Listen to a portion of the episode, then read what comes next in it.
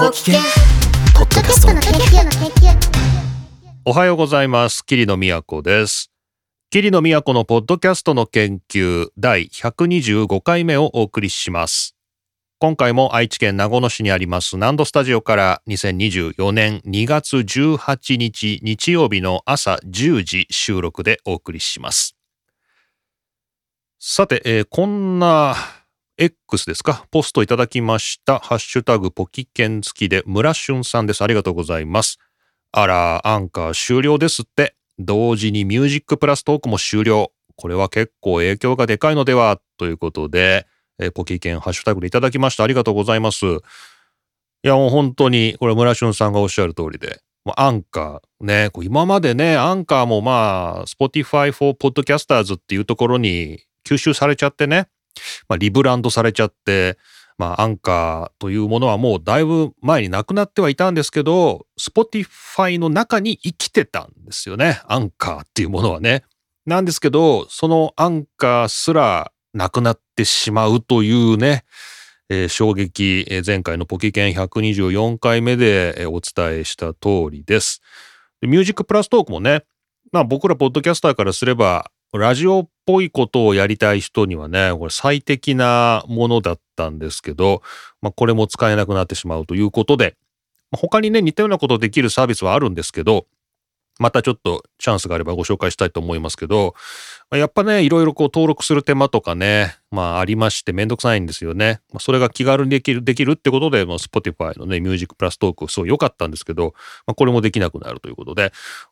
これに依存してやってた番組もあると思うんで、ポッドキャスト的にね、立ち行かなくなっちゃうものもね、出てくるんじゃないかなっていうのが、ちょっと心配ですけどね。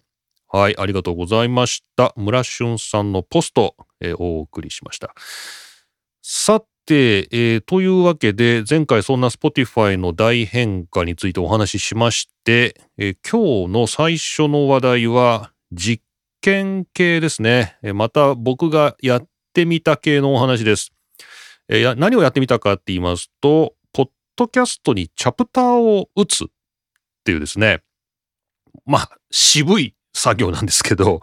え皆さん、あの、ポッドキャストのチャプター対応をするね、プレイヤーが、まあ、メジャーなところでも増えてまして、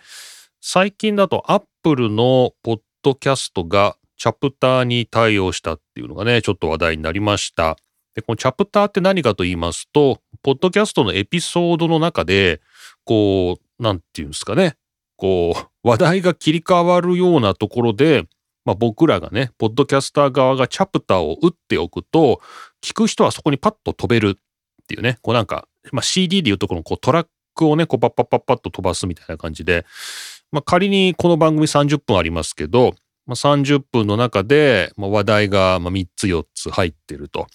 で、それをこう概要欄見たら、あ、今回こういう話題話してるんだなと。そうですね。このポキケンだとタイトルのところに、その日の話題をこういくつか並べてるんで、まあ、例えばこの2つ目が聞きたいなと。えー前回の124回目ですと、えーまあ、Spotify にリバーサイドの機能が統合みたいなこと書いてある。あ、じゃあここ聞きたいなっていう時に、そこに僕がチャプターを打っておくと、聞く人はこのオープニングのトークとか、まあ、そういうとこ全部飛ばして、いきなりそこを聞けると。そのチャプターをね、選べば、いきなりそこを聞けるっていうことで、リスナーの方には、すごいメリットがある機能かなと思います。あとね、そのチャプターのところに、このその時の話題をね、こう、まあ、入力しておきますよね。チャプターの名前としてね。そうすると、まあ、チャプターに対応しているプレイヤーで、ポッドキャスト聞いてると、その時の話題が、こう、チャプターの名前として表示されるということで、まあ、聞いてる人にはやっぱりわかりやすい。まあ、すごい、こう、リスナーにはいい機能かなと思うんですよね。なんですけど、まあ、こうポッドキャストを提供している側、まあ、僕みたいな立場からすると、まあ、僕は全部一人でやってますから、まあ、他に誰か手伝ってくれる人もいないんで、収録はするわ、編集はするわ、で、さらに、チャプターまで打つっていうね、その、手間が、手間がもうめん、もう考えるだけでめんどくさいというか、やってられないっていうね、あの、そういうところもありまして、えーまあ、今までね、見て見ぬふりをしてきたわけです。まあ、ところがですね、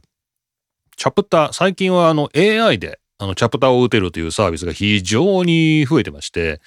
まあ、全部有料なんですけど、こうチャプターを打つのは、まあ、本当にポッドキャスターにとってはめんどくさいと。まあ、特に2時間ある番組とかね、1時間半ある番組、まあ、そういう長い番組ほどチャプターがあると大変助かるとは思うんですけど、まあ、それをね、こう、いちいちこう、何分何秒から何分何秒までが、チャプター1で、ここの話題はアンカー .fm で、みたいな。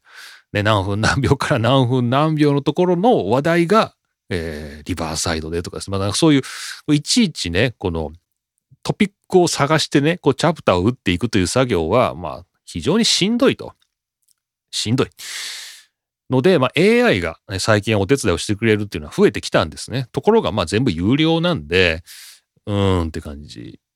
で、えっ、と、無料という意味では、まあ、我々は、 LISTEN ですね。えー LISTEN という書き起こし込みで AI でチャプター打ってくれる、そういうあの、ポッドキャストの、え配信サービスがありますが、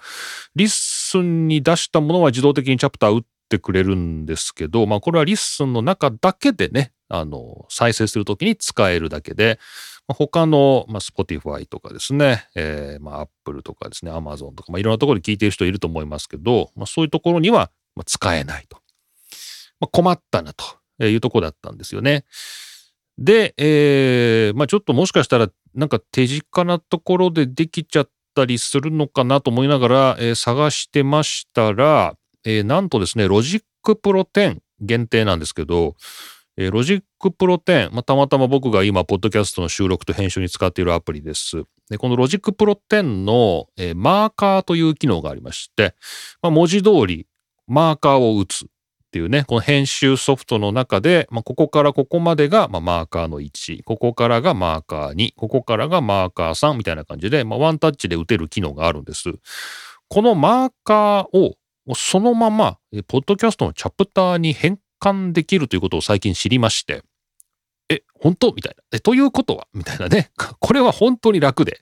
まあ、マーカーは、まあ、とりあえず打っ打つのはね、本当にね、ワンタッチで打てるんで、まあ、編集しながら、収録しながら、あの、片手間にできるんで、まあ、とりあえずマーカーを打つと。で、えーこれを、えっ、とね、またこれブログにした方がいいですね。うちのキリノートにね、ハテナブログにちゃんと記事にしてね、マニュアル化した方がいいと思います。僕が忘れるから。誰かに教えたいっていうか、もう僕が忘れるから、えー記事にしたいなと思ってますけど、あの、スクショも取ってね、取りながらって感じなんですけど、えーマーカーをね、パンパンパンと打ちますと。で、これをね、えー書き出すときに、えーバウンスしますけど、えーそこで無圧縮の、え WAV ですね、Wave ファイルですね。これで書き出して、で、これを、えーめんどくさい。ちょっと一手間増えるんですけど、えー Forecast っていうですね、えーこの、 Overcast がね、出してるやつなんですけど、まあ、これもポッドキャストのアプリですが、えーこの、ポッドキャストを圧縮する専用のですね、 Forecast っていうアプリがあるんですが、これで MP3 に変換するときにね、この Logic Pro からマーカーを打って、えー、Wave ファイルで書き出したものを、えーこの Forecast で MP3 に変換すると、なんとですね、 Logic Pro 10のマーカーがポッドキャストのチャプターになるという、これ聞いてる人の何人がこれピンとくるんだっていう感じなんですけど、いや、これはね、楽ちんですね。これならチャプター打ってあげてもいいやっていう、なんか上から目線で申し訳ないですけど、あの、チャプター打ってあげてもいいなって思えるぐらいの、楽さだったんで、えー実はですね、皆さんの知らないところで、このポキケンもですね、前回の124回目、えー、アンカー .fm の終焉というですね、タイトルがついてますが、これ、えっと、ひっそりですね、チャプターが打ってあります。今ね。最初に出した時にはチャプター打ってなかったんですけど、あの、その後チャプターを打てるということが判明して、試しに、ちょっと前回の124回目、チャプターが打ってあります。ので、もしかしたらですね、配信すぐダウンロードされている方は、チャプターが打ってないファイルがね、あの、お手元に保存されてるかもしれませんけど、今、あの、ストリーミングで聞いたり、もう一回削除して、もう一回ダウンロードしてもらうと、チャプターの打ったですね、最新のデータが124回目配信されると思います。ので、ちょっと試してみてください。まあ、お使いのプレイヤーがね、チャプターに対応しているかどうかわかりませんけども、もしチャプターに対応していれば、えー、チャプター、まあ、この番組ね、まあ、チャプター3つぐらいしかなくて、ね、話題がいつも1、2、で、あと、あの、パーティータイムぐらいなんで、そんな細かくチャプター打ってないんですけど、あの、とりあえずチャプター打ってみましたということで、まあ、今回もチャプター打ってみようかなと思います。ただね、あんまりね、あの、まあ、これまた聞いてもらえばわかるんですけど、30分程度の番組で、しかも話題もいつも2つか3つかぐらいの感じだと、まあ、わざわざチャプター打つまでもないなっていうのが、まあ、正直なところですね。はい。なので、もうやめようかな。この番組でチャプター打つのはね、あ、チャプター打てる楽しいって思っただけなんで、今回125回目を最後にですね、チャプターを打つのはもうやめようかなとは思いますが、もうちょっと長い番組ですね。僕がやってるやつだと F1 の番組とかね、あれだとやっぱ1時間ぐらいあるし、話題もその時々で、まあ、5点、6点、7点しますからね。まあ、ああいう番組だと打ってあってもいいかな、みたいな感じはしますけど。まあ皆さんもしチャプター機能試してみたという方はね、ちょっとまたリアクションいただければと思います。はい。というわけで一つ目の話題は、まあ、まさにポッドキャスター向けなやってみた実験ネタでした。えー、ロジックプロテインを使うと簡単にポッドキャストにチャプターが打てるぞという、まあ、全く作り手だけの話ですが、まあ、リスナーの方に最もメリットがある話ですので、最初にお話ししました。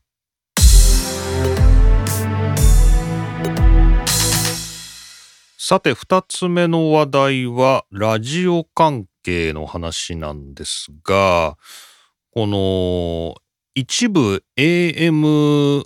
がね、あの、放送休止していくと、順次放送休止していくみたいな話、ポキケンの123回目ですね。AM 停波の実証実験始まるということで、まあ、一応まだ放送休止っていうね、1ヶ月とか2ヶ月とか放送休止してみて、ま実際に停波されたら、まどんな影響が出るのかなみたいなことを、ま始めていくと、実験を始めていくというね、まそんなお話をしたところです。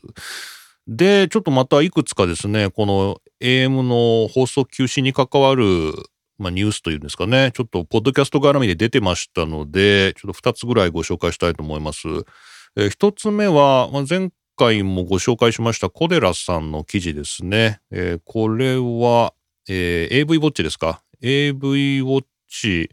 じゃない。IT メディアですね。えー、IT メディアの、えー、小寺信康さんの終わるようで終わらない AM ラジオの世界という記事、2024年の2月13日の記事が、えー、出てました。この AM ラジオ、小寺さんが語ってた AM ラジオの記事に関しては、今回の、えー、AM の放送休止に関して、すごい昔の記事ですね。昔の記事がランキング出てますよと。2019年のね、AM ラジオが終わる時っていう記事が今ランキング出てますよみたいな話をしました。で、これの最新の記事を書いていただいたんですね。2024年、えー、終わるようで終わらない AM ラジオの世界ということで、えー、記事出てました。で、ここでまた詳しく今回なぜね、あの、AM 放送を FM 放送へ転換したいのかっていうね、まあ、このあたりのコスト高の問題であるとか、えー、まあ実は長い期間をかけてあの、この議論が行われてきたんだとかね、あの、そのあたりをもう一回こう、総まとめでまとめてくれている記事ですので、まあ、これだけ読んどけばいいのかなという、まあ、そんな記事になってます。で、ここで、まあ、ポイントになってるのが、ワイド FM という、まあ、今までの周波数帯よりもさらに高いところの周波数帯を、まあ、開放したので、まあ、そこで AM の今まで放送してたものを FM で流せるようになると。まあ、いうことなんで、まあ、AM ラジオみたいなものが、まあ、AM 波というところではなくなってしまうんだけど、まあ、文化としてはこのワイド FM の部分で、まあ、FM という電波を使うんだけども、まあ、今まで通りの AM のまあ、なんていうんですかね、こう、トークを中心にしたものとか、ま、お便りで、こう、パーソナリティと、こう、やり取りをするとか、ま、なんかそんなようなところは、FM の電波を使うんだけれども、まあ、AM の文化っていうのは、まあ、まだまだ続いていくんじゃないかというね、まあ、これも前回お話ししてたような2019年の記事を、まあ、もう一回現在の視点で再評価してくれたという、そんなような記事になってました。ので、この終わるようで終わらない AM ラジオの世界という2024年2月13日の IT メディアニュースの記事、またリンク貼っときますので、まあ、ちょっと読んでみてください。というところで、まあなかなかね、あの、終わるようで終わらないなみたいな話なんですけど、またここで、まあ、もう一個の記事なんですけど、まあ、こちらが AV ウォッチですね。えー、山崎健太郎さんの記事です。2024年2月15日、ラジコにポッドキャスト機能が追加。聴取期限なしというですね。こんな記事が出て、ちょっとびっくりしたんですけど、えー、ラジコですね。この、まあ、ラジオ局、まあ、AM も FM もですけど、まあ、いわゆる既存のラジオ局の番組を、まあ、そのままネット経由で聞けるっていうラジコ。まあ、これが、今のラジオ業界を支えているというとちょっと大げさですけど、まあ、ラジオなんてもういらなくなるよねって言われてたのを、こう雰囲気を変えたサービスなんじゃないかっていうふうにね、えー、123回目のポキケンでもお話ししていたラジコです。このラジコに、まあ、今のところは、いいと、なんていう説明したらいいんだろうね、これ、ラジコの機能で。まあ、皆さん使ったことあると思いますけど、その時々の生放送で流れている、え、放送を、まあ、ネット経由で聞けるっていうのと、放送が終わってから1週間でしたっけ ?1 週間以内だったらタイムシフトで聞ける。まあ、無料でだったら聞けるとかね。まあ、なんかいろいろ、そういう機能がついてる、まあ、便利機能があるアプリです。ここに、ポッドキャスト機能が使えるようになるという。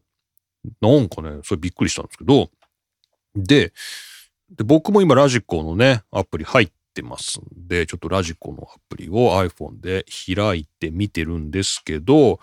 まだね、来てないですね。来てないですね。僕のラジコでは、ポッドキャストは来てないんじゃないのかな。来てない？来てない？というのもですね、えっ、ー、と、ラジコは、このポッドキャスト機能を、段階的に公開していくっていうふうに発表してまして、ユーザーごとに異なるタイミングで、ポッドキャスト機能が使えるようになる見込みという。で、僕のところにはまだ来てないですね。これ来るのかな？ちょっと謎なんですけど、どこに？だからちょっと皆さんね、もし手元のラジコで、えー、早い人だともうポッドキャスト機能が使えるようになってるんですかね。ちょっと僕は使えないんで、こうメニューのどこにどどういう風にポッドキャストが出るのかすら定かではないんですけど、まあ、ポッドキャストが使えるようになるそうです。で、ちょっとこの記事だけではわからないし、実際に使ってみないとわからないところではあるんですけど、まあ、各局ポッドキャストは出してますんで、まあ、まあ、まあ、順当に考えれば、それぞれのラジオ局が出してるポッドキャストの番組が聞けるようになるってことですよね。でまさかこの、まあ、僕の番組みたいなこの野良番組というと、なんか自分を貶めしすぎですけども、あの、こういう独立系のですね、インディペンデントな番組まで全部ラジコで聞けるようになったら、パイの食い合いになっちゃうわけだから、まあ、ラジコで聞けるのは、そのラジオ局が出している番組だけなのかなと勝手に思ってますけど、まあそういうところで、まあラジコで囲い込みをしていこうみたいな、そういう話なのかな。ちょっとまたこれ新しくね、使えるようになったらまたレポートしたいと思いますが、まあ、皆さんもし使えそうならちょっと試しにやってみてください。まあ、ラジオで聞く。で、あの、番組によっては、その、なんていうの？アフタートークみたいなのね、ポッドキャストだけ出してたりとか。で、ポッドキャストではオープニングだけ聞けたりとか、なんかこう、微妙にね、ラジオ番組とリンクしているポッドキャストが結構各局ありますので、まあ、それを、まあ、行き来できるというね、こう、本放送を聞いて、で、その後、ポッドキャスト聞いてとか。まあ、これはリスナーにはすごい嬉しいですよね。番組の実際聞いて、アフタートークがすぐポッドキャストで終えるとか。なんかね、裏話をポッドキャストで聞いて、本編聞くとか。まあ、なんかその辺のシナジー効果はすごいありそうなんですけど、果たしてこう、ポッドキャスター的にね、我々のようなインディペンデントなポッドキャスターにはどれほどれほどのこうインパクトがあるのかっていうのはちょっとわからないですね。はい。まあなんですよ、まあ、ポッドキャストが一般化していくというような感じで、ああ、ポッドキャストね、みたいな感じになるのはありがたいような気もしますが、ラジオの一部になっちゃうのちょっと困るんだよね。困るというかね、違和感がありますけどね。はい。というわけで、まあまあまあ、これもまたラジオのね、終わるようで終わらないラジオの文化なのかもしれませんが、まあまた新しい展開ということで、えご紹介しました。えー、こちら AV ウォッチ、ラジコにポッドキャスト機能追加というね、山崎健太郎さんの記事、2024年2月15日ご紹介しました。はい。というわけで、えー、今日の話題はここまでということで、まあ、この後はパーティータイムです。パーティータイムはね、チャプターを打てないよね。このパーティータイムっていう風にチャプター打つしかないよね。あの、まあ、話題がね、こうね、まあ、この後どういう話題がありますかって言われると、まあ、キリノの最近思ったことみたいなのを、まあ、ブログ的に話すだけなんで、まあ、ぜひ時間のある方だけ聞いてくださいっていうね、えー、興味のある方、時間のある方だけ聞いてくださいっていう、えー、そういうパーティータイムです。では、引き続き、時間のある方お付き合いください。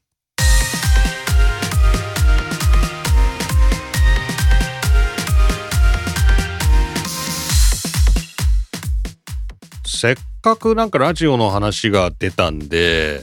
あの、ちょっと、まあ、非常にくだらない話なんで、これもう本編には入れられないなっていう話なんですけど、